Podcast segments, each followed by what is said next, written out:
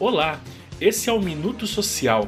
Na última segunda-feira, 5 de abril, iniciou a campanha Vacina contra a Fome, promovida pela Secretaria de Desenvolvimento Social do Estado de São Paulo. A secretária estadual, Célia Parnes, destaca a importância da campanha.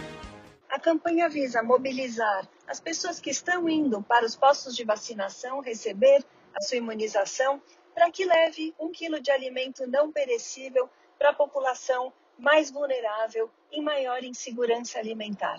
Pode ser arroz, feijão, leite em pó ou macarrão. O importante é o gesto de solidariedade de cada um, voluntário e que vai apoiar muitas famílias em insegurança alimentar grave.